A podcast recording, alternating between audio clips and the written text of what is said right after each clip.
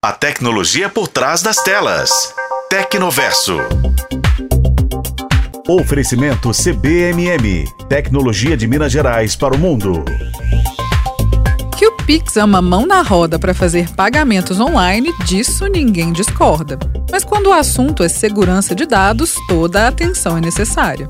A Kaspersky, empresa especializada em segurança digital, reportou a circulação de um novo vírus que frauda compras online realizadas pelo computador, alterando o destinatário do Pix no momento da transferência.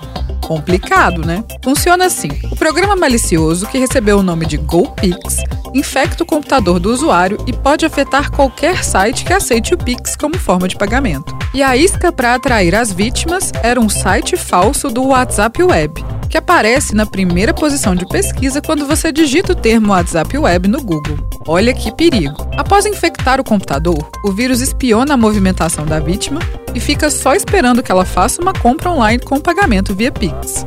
Quando a pessoa copia o código para fazer o pagamento, esse trecho é armazenado na memória do computador na área de transferência. O vírus GoPix, então, troca o código guardado por outro, cujo destino é a conta dos golpistas. Aqui é importante atentar para um detalhe que impediria o golpe de acontecer: a conferência dos dados do pagamento na tela de confirmação do Pix. Antes de confirmar a transferência, não deixe de confirmar se os dados do recebedor estão certinhos.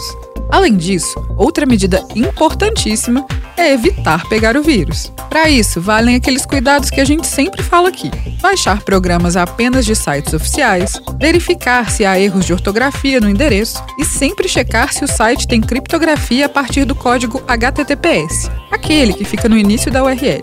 Ah, e é claro, vale a pena escolher um bom antivírus. Eu fico por aqui e volto em breve para mais um papo sobre tecnologia.